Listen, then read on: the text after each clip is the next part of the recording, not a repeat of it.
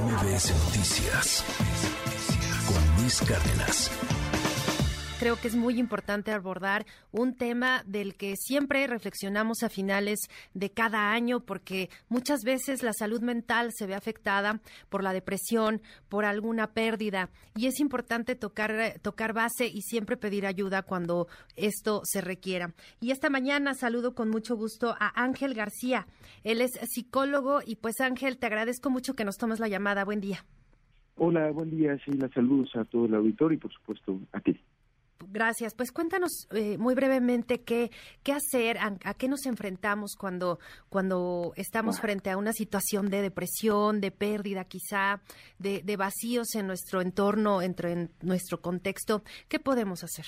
Claro, Sheila. Eh, pues bueno, como bien lo ha señalado, el fin de año, ¿no? estas fechas eh, particularmente, remueven muchas cosas, porque tiene que ver con este, este acercamiento a la palabra fin, ¿no? La idea de fin de año que es una conclusión de un ciclo que si bien es una su número, pues lo que implica es cambios y duelos particularmente, porque tiene que ver con eh, la finalización de un ciclo que ha concluido y que es el momento exacto, como bien lo señalabas, que el, la propia subjetividad se remueve. Y entonces uno comienza a pensar en lo que hizo, en lo que no hizo, comienza a reflexionar sobre lo que sobre lo que está por hacer, lo que quiere hacer y lo que no ha logrado. Y entonces en la cabeza se llena de ideas, de preguntas, de preocupaciones, de duelos. Y como bien sabemos, no hay duelo eh, que no duela. Y es importante porque entonces es en estas fechas donde comienzan a presentarse algunos síntomas eh, muy característicos que tienen que ver con, a veces, desde aislamiento social, tristeza, como bien lo señalabas, eh, cierto cierto nivel de depresión, por ejemplo, alteraciones incluso en el apetito, en el deseo sexual, en tantas cosas que implica y está relacionado con este cambio, con este nuevo ciclo que comenzará, pero que nos deja llenos de preguntas y de preocupaciones por eso que hemos hecho y que no hemos hecho. Remueve entonces sí tristezas de lo que ha pasado, de lo que no hemos logrado, de lo que no pudimos conseguir, y nos, eh, nos preguntamos entonces, ¿Qué es lo que sigue en este año? ¿Qué es lo que podemos eh, avanzar? ¿Qué es lo que sí podemos hacer?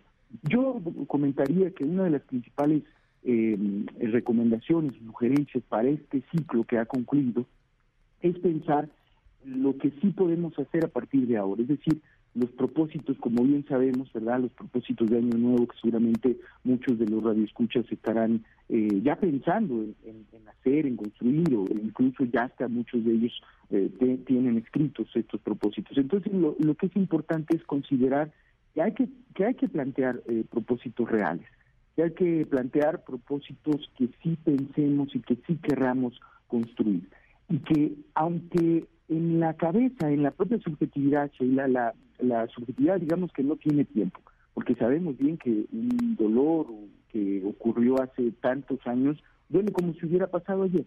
Entonces lo que sí tenemos que considerar es que los ciclos, los cambios es un, es un pretexto, es un buen pretexto para replantearnos lo que sí queremos, lo que sí podemos y lo que sí necesitamos.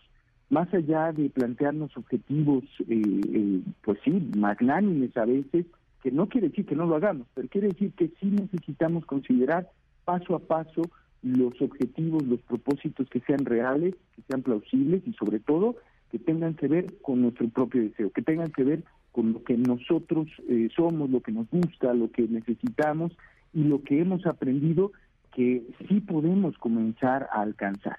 Porque si no, entonces se nos van deseos eh, que, que nomás no llegan, que nomás no cumplimos y que entonces eso genera frustración.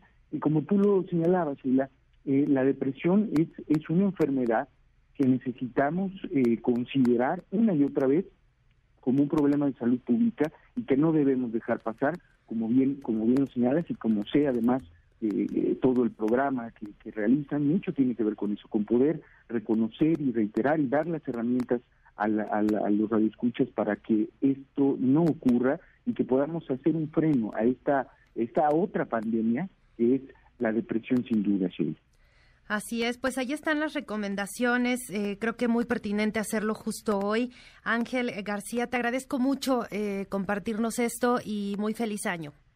Muchas gracias. Saludos a la MBS Noticias con Luis Cárdenas.